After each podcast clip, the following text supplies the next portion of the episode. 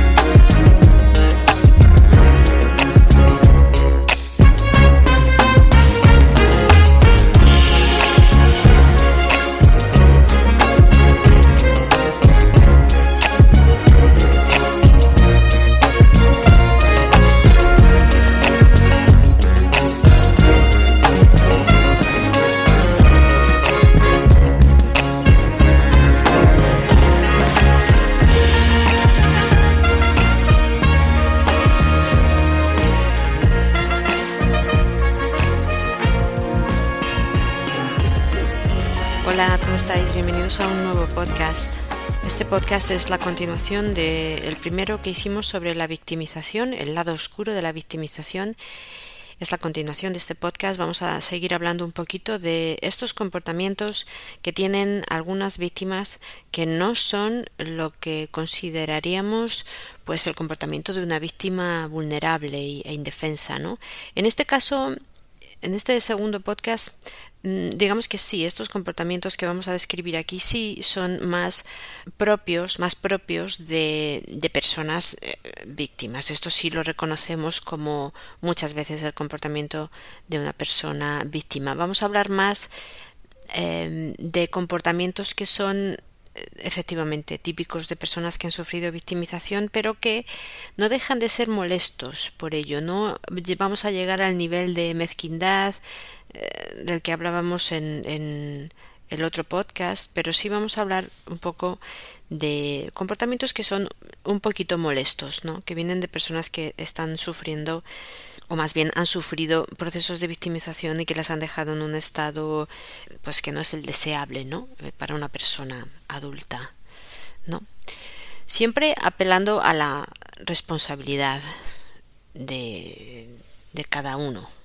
Porque estos rasgos de los que vamos a hablar aquí son rasgos que, como digo, dificultan el tratamiento el tratamiento, por ejemplo, en, consulta, el tratamiento psicológico para nosotros los psicólogos, pero también la relación normal de unas personas con otras, a nivel de relaciones normales, se dificultan también mucho con este tipo de personas. ¿Verdad? Entonces, todo lo dicho en el podcast anterior sobre las víctimas sirve también para este, como decimos. Vamos a comprobar aquí que muchos de los comportamientos de las víctimas son efectivamente alentados por una sociedad que parece tener un interés particular en fabricar víctimas y en mantener a las personas en, un estado de víctimas, eh, victimizadas de forma perpetua. Pero insisto en que nada de esto significa que yo le quiera restar responsabilidad a la propia víctima. Parto siempre desde el, sentido de la responsabilidad que tenemos que tener los seres humanos sobre nuestros propios actos, porque yo estoy hablando aquí de víctimas adultas, de personas adultas siempre, eh, y por lo tanto hablo de personas que tarde o temprano se tendrán que hacer responsables de sus actos, ¿verdad? Y de su comportamiento y de sus vidas, ¿verdad? Y es algo que vemos que falta mucho eh, no solamente en las víctimas, sino en la población en general. No hemos llegado a este punto ya. Entonces dejar claro esto primero, que si yo deseo, si algo deseo aquí es justamente instilar este sentido de la responsabilidad sobre los actos propios de cada uno, ¿no? Que, que debería tener toda persona de forma natural.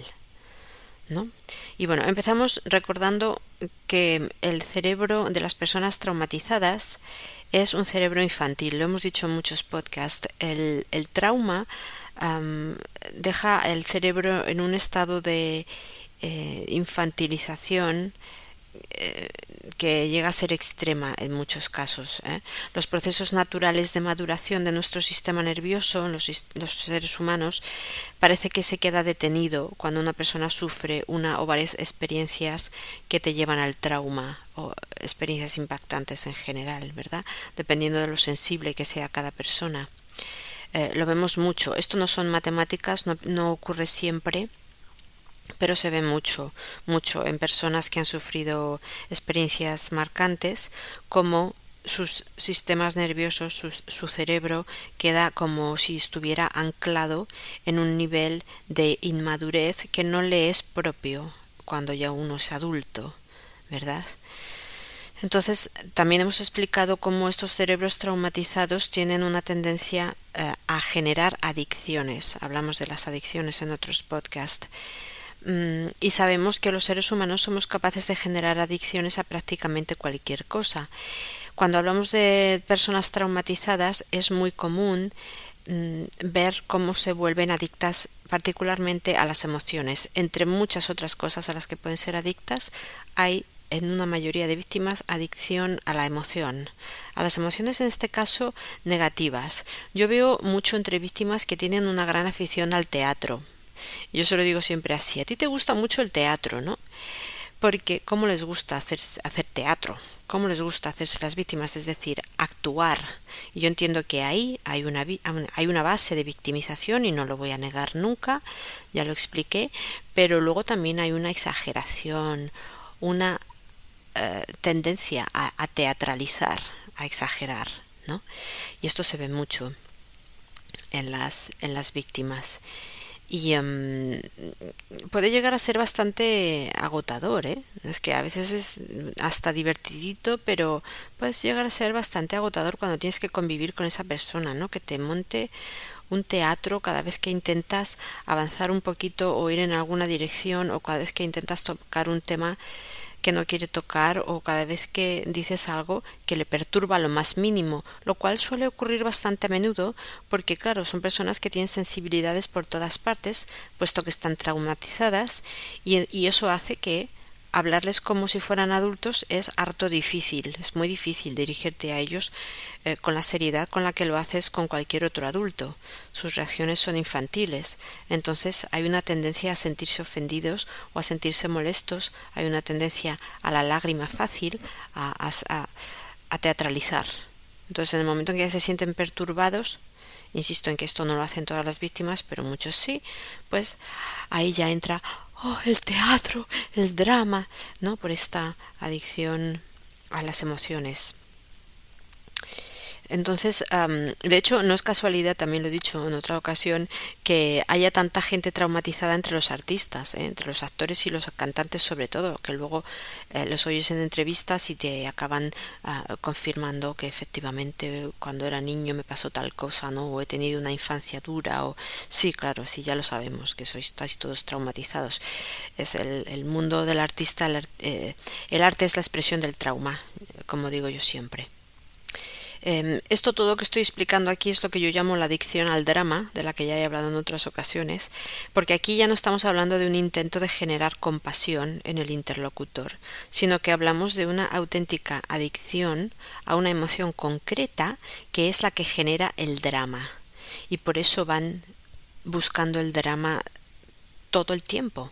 ¿eh? Estas personas se ven mucho más atraídas a situaciones de vida que les generan emociones negativas ¿eh? se vinculan mucho con mucha facilidad y se ven muy atraídas por todo aquello, por todos aquellos hechos de la vida que sean dramáticos, que aporten drama o negatividad, ¿no? accidentes o cualquier otra cosa. Eh, y además tienen una tendencia a la exageración. A todos nos ocurren cosas negativas en la vida, pero luego ahí está cada uno para entenderlas y asimilarlas de una forma o de otra, ¿verdad? Estas personas las eh, aprovechan todas esas experiencias negativas e incluso se inventan a veces también experiencias negativas en las que están sufriendo mucho, que les hacen sufrir eh, y, aparentan sufrir mucho más de lo que en realidad sufren por esta em, tendencia a la exageración y al teatro de lo que estoy hablando aquí, ¿no? Son de lágrima fácil, como digo, y si no consiguen que realmente les acaben saliendo las lágrimas, el agua de verdad que sale de los ojos, pues entonces simularán, ¿no? Y casi me río al contarlo, pero realmente no tiene mucha gracia, ¿no? Es, la, es la exagerada de siempre que te encuentras en el hospital cuando una, un familiar está enfermo o cualquier cosa, ¿no? Que, que te, te, esperan ahí con, cara de compungidas y el pañuelo en la mano, como, oh, qué drama, ¿no? que tú ya las ves aparecer y dices, ya está esta otra vez haciendo teatro, ¿no? que sí, que ha habido un accidente, que sí, que está enfermo menganito, pero que no es para tanto, mujer, que las cosas hay que aceptarlas como adultos, ¿no? Y es la es el gran problema con estas personas que no son adultos, no terminan de madurar, no se hacen responsables de la edad adulta, de lo que de lo que conlleva ser adulto. Ni qué decir tiene la grave secuela, la grave marca que dejan estas mujeres, cuando son mujeres, que son la mayoría, en, en sus hijos, ¿no? Cuando se comportan así. Cuando te tienes que criar con una madre así, esto es terrible para los menores, terrible, deja una huella traumática per se, criarse con una madre así. Pero bueno, al margen de al margen de estas actrices, eh, la adicción al drama de la que yo hablo es una adicción real y actúa por lo tanto como una adicción cualquiera. ¿no? Entonces, sin necesidad de que esta persona sea dramática o teatral, eh, si, tiene esta adicción, si su cerebro ha generado esta adicción, y, con esto lo que quiero decir es que tu cerebro eh, se ha vuelto adicto a esa, a esa emoción que genera el drama y por lo tanto eh, te va a pedir más que, que, te sientas así más a menudo para poder satisfacer esas conexiones neuronales que, que conectan eh, con esos eh, con esos productos químicos cerebrales que generan estas emociones en particular. Eso es una adicción. Hablamos de eso cuando hablamos de una adicción. Yo estoy hablando de eso. Entonces vas a sentir una tendencia a buscar ciertas experiencias o cierto contenido, por ejemplo en las películas, o cierto lo que sea que te genere esa emoción concreta o te la vas a generar tú de forma artificial para poder satisfacer tu adicción. Eh, ya no y, y, hablo incluso de personas como digo que ya no son estos estas actrices de las que hablo ni son personas exageradas pero va a haber esa tendencia como el fumador va buscando el cigarrillo para satisfacer la, la, necesidad cerebral que tiene de esa nicotina. Es, es igual. Entonces mmm, es, como digo, una adicción más y la, las personas no se podrán ver libres de eso en, tal, en tanto que adicción hasta que primero reconozcan que esto es una adicción, se den cuenta primero de que es una adicción, lo reconozcan y decidan que quieren terminar con esa adicción. Eso se integra cuando se integra el trauma. Con un buen psicólogo que haga terapia integradora, eso se puede integrar igual que cualquier otra adicción se integraría. Eh, pero primero uno tiene que darse cuenta y querer cambiar eso. ¿eh? Y, y esto es lo más difícil al final. Luego vemos otro tipo de víctima también con la misma adicción al drama y a las que les gusta también mucho explotar su rol de víctima, pero que a diferencia de otras, estas sí están dispuestas a hacer una terapia aparentemente para cambiar, pero con truco, ¿no? Porque luego solamente cuando ya llevas un tiempo con ellas en consulta, te das cuenta que en realidad no tienen ninguna intención de cambiar su situación, ni su vida, ni su comportamiento.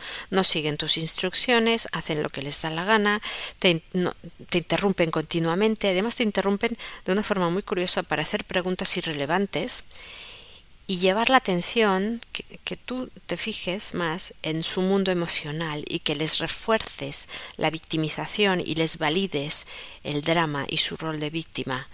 Eh, si hacen terapias porque van buscando esto, esto es lo que es para ellas hacer terapia. El terapeuta tiene este papel de reforzador de la victimización exclusivamente y si no entras al trapo ahí, si no entras con ellas, eh, estás fuera en el contexto de los abusos sexuales, por ejemplo, eh, son víctimas que te, yo lo he visto mucho, que vuelven, no mucho, no, porque a mí no vienen, porque conmigo se encuentran con un muro, yo no les refuerzo el rol de víctima, entonces rápidamente se van. No, pero vienen a que les refuerces la victimización, ¿no? Y a que les valides eso. Y entonces te preguntan una vez y otra las mismas cosas, aunque ya les hayas dado explicaciones de por qué ocurren esos procesos y, de verdad que yo explico mucho y muy bien las cosas, pero aunque ya les hayas dado explicaciones, vuelven a preguntarte las mismas cosas otra vez y otra vez y otra vez. A lo mejor estás llegando a un punto interesante eh, en, en, la sesión y te interrumpen para preguntarte cosas que ya les has aclarado en la sesión anterior. Pero ¿por qué lo hacen? ¿Por qué lo hacen? Esta es una pregunta muy típica de este tipo de mujeres. E, es gracioso, ¿no? Porque yo he oído a más de una psicóloga decírmelo también. Y preguntan continuamente por qué lo hacen, y por qué lo hacen, y por qué lo hacen. Y se lo explicas y se lo vuelvas a explicar hasta donde se pueden explicar estas cosas, ¿no? Y, y, ellas vuelven otra vez. ¿Y por qué lo hacen? Se hacen las tontas, ¿no? Como si no se lo hubieras explicado nunca, como si no lo hubieran entendido, porque aparentemente lo entienden y luego diez minutos después te lo vuelven a preguntar. ¿Pero por qué lo hacen? ¿Pero por qué lo hacen? Y evidentemente lo preguntan con las lágrimas en los ojos o haciendo pucheros y con mucho drama. Eh, ¿Por qué lo hacen? ¿Y por qué yo? ¿Y por qué? Eh, es este este tipo de, drama no que te traen a consulta que como digo a mí a mí poquito porque yo las les corto el rollo rápidamente no yo yo soy muy autoritaria en mis sesiones tienes que tener mucha mucho más carácter que yo para poder imponerte sobre mí. En terapia, en, sesión por lo menos sí. Eh, porque yo me, me, impongo bastante. Y es que tiene que ser así, porque cuando estás tratando con cierto tipo de, de, personas, sobre todo cuando tratas con víctimas, con personas que sabes que tienen el cerebro tan disociado y, y que son tan infantiles, tienes que imponer tu autoridad, porque entiendes que si han llegado hasta la edad adulta de ese, de esa, de ese modo, con esta con ese infantilismo es porque realmente eh, bueno es evidentemente por lo que les ha ocurrido pero luego a lo largo de sus vidas también se han encontrado con personas que no han sabido imponerse y que no les han tratado eh, que no les han exigido que se comporten nunca como adultos no entonces muchas veces en muchas ocasiones eh, solo cuando llegan a mí estas personas se encuentran por primera vez en su vida con una persona que les trata como un adulto y que les exige que se comporten como adultos. Y en ese sentido, pues toda la sociedad tendría que estar a una. Eh, en el mismo sentido para con estas personas, exigiéndoles no que sean víctimas y reforzándoles su rol de víctimas, sino muy al contrario, exigiéndoles que se comporten como adultos y que hagan lo que tienen que hacer para salir de la victimización y que sean responsables de sus vidas, ¿no? Pero es muy difícil, es difícil porque se encuentran con una sociedad al completo que les refuerza el, el, rol de víctima. Entonces mm, es, es difícil, es muy difícil. Pero bueno, como veis, se trata todo el rato de ir dando vueltas en torno a sus emociones, a su necesidad de drama, a lo que ellas sienten, a, sentir, sentir, sentir, porque una de las características del cerebro infantil es que está evidentemente anclado en las emociones, hay un desequilibrio emocional importante y por lo tanto la vida se reduce a sentir. La vida se reduce a sentir, son personas que no razonan, no, eh, ya lo hemos dicho, ya lo hemos explicado, el cortes frontal está desconectado con el trauma. Entonces hay una exacerbación de las emociones porque el límbico está actuando a, más, al, máximo de su capacidad generando ese desequilibrio emocional y el cortes frontal está desconectado. Entonces no hay un razonamiento que valga.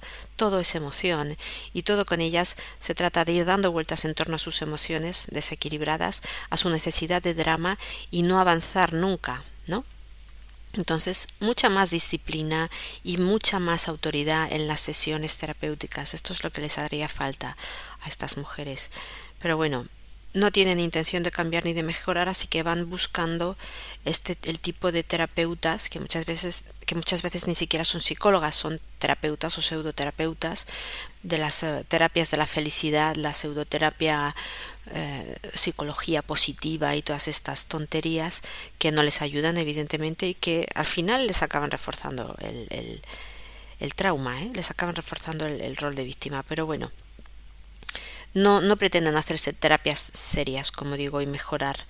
Eh, porque hacer terapias serias y mejorar su estado de salud, su estado mental y emocional, equilibrar las emociones, significaría que se acaba el drama.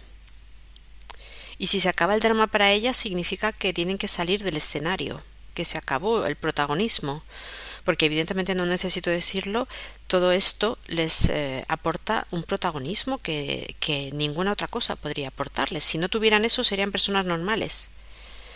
Y claro, no quieren ser personas normales porque quieren seguir siendo protagonistas y todo lo que hacen lo hacen eh, intentando buscar ese protagonismo.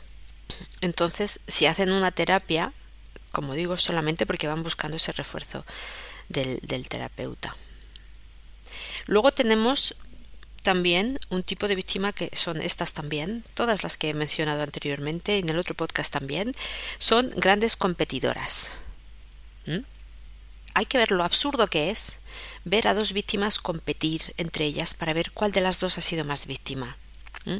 No, ya de entrada no es extraño encontrar a mujeres compitiendo con otras mujeres. Eh, esta es una de las actividades en las que millones de mujeres del mundo invierten más tiempo en sus vidas, el mayor tiempo en sus vidas. Las mujeres lo invierten compitiendo con otras mujeres. Hay que ser, hay que ser honesta ¿no? y decirlo.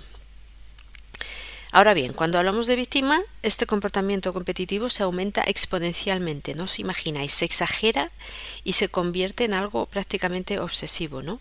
Es, eh, es muy ridículo, en realidad es ridículo ver a dos víctimas compitiendo entre ellas para ver cuál de las dos ha sufrido más a manos del victimario. Pero no imagináis lo muy recurrente que es. De hecho, esta es una de las razones por las que yo no, no aconsejo nunca a las víctimas ni fomento los grupos de ayuda mutua para víctimas porque los grupos de ayuda suelen ser lugares en los que se remueve todo, se remueve toda la basurilla que uno lleva dentro, eh, pero no se resuelve nada. No se resuelve nada, ya os lo digo, ¿eh?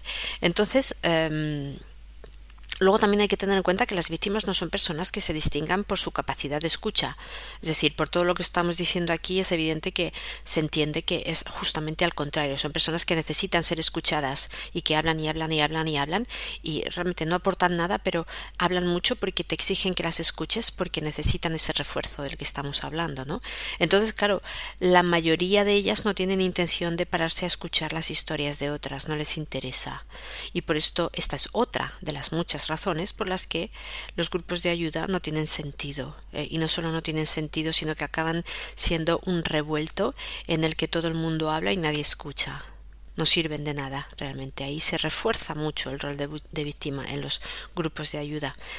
Em, entonces no es raro que a veces las reuniones estas acaben en casi semidisputas entre víctimas o que haya algún pequeño conflicto entre ellas porque una de ellas insiste en quedar por encima en el grado de victimización que ha sufrido por encima de las demás y entonces siempre hay alguna que tiene que ceder y dice bueno vale venga para ti la perra gorda no eh, porque se generan este tipo de situaciones porque hay víctimas que compiten unas con otras. Y para una víctima eh, para una persona normal digamos víctima o no una persona normal mal porque, oye, muchas hemos sido víctimas y no hemos hecho estas tonterías nunca, ¿eh? pues debatir o discutir sobre si yo he sido más víctima que tú es tan absurdo como presumir de haber sido violada. O sea, para cualquier persona medianamente inteligente esto es una estupidez que no tiene ningún sentido. ¿Eh?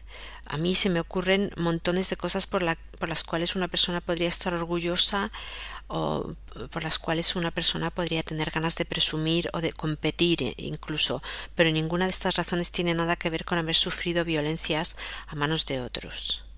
¿eh? Solo hay un cierto tipo de víctima capaz de entrar en un debate eh, exagerando o incluso mintiendo sobre sus secuelas y sus dolores para quedar por encima de otras víctimas. Esto lo hacen las víctimas. ¿eh?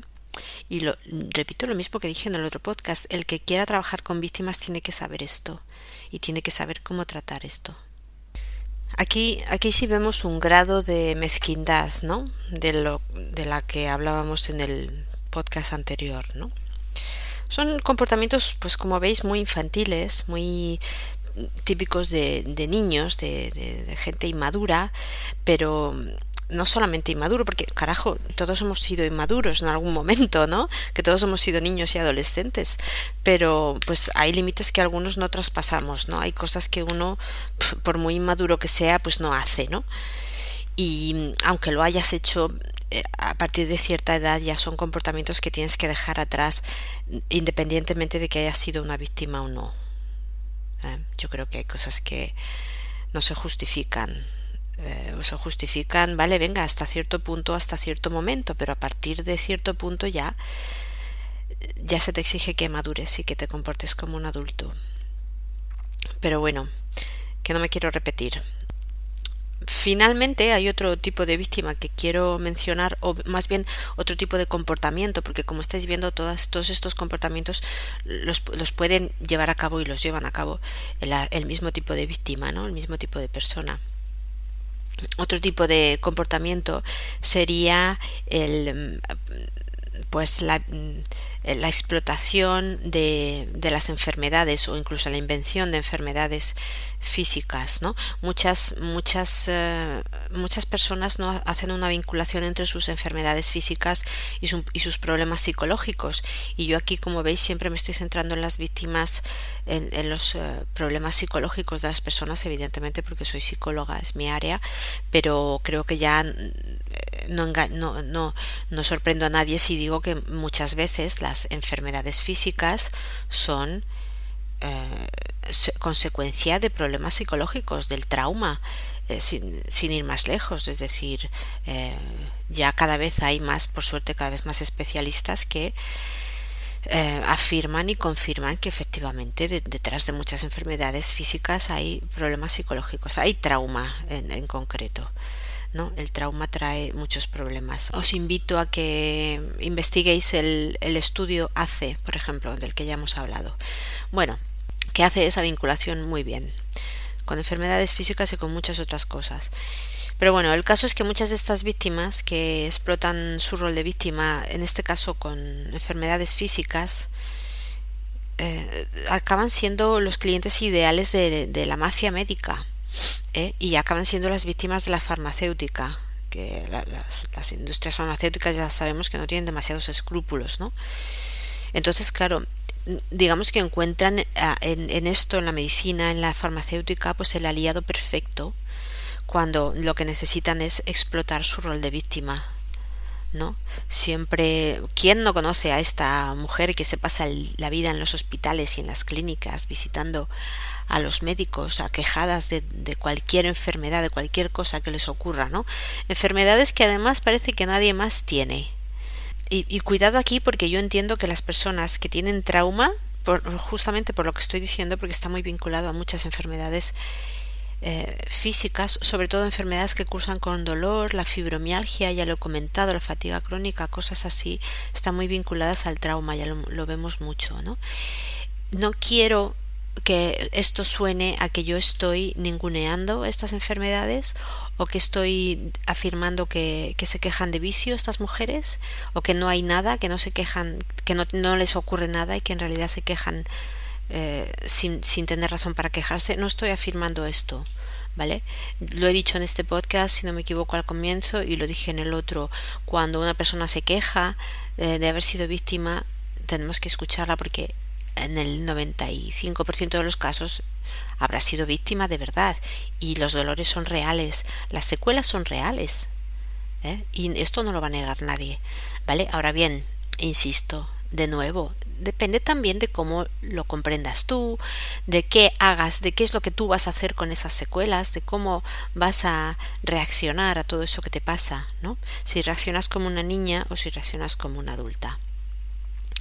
Entonces, dicho esto, pues todos entendemos, ¿no? De qué tipo de mujeres hablo porque son, son mujeres que se acaban creyendo que, que, sus enfermedades son especiales, que no tienen remedio y que su enfermedad es más grave que ninguna otra en el mundo, que no tiene remedio sobre todo porque han probado montones de cosas y la enfermedad sigue ahí.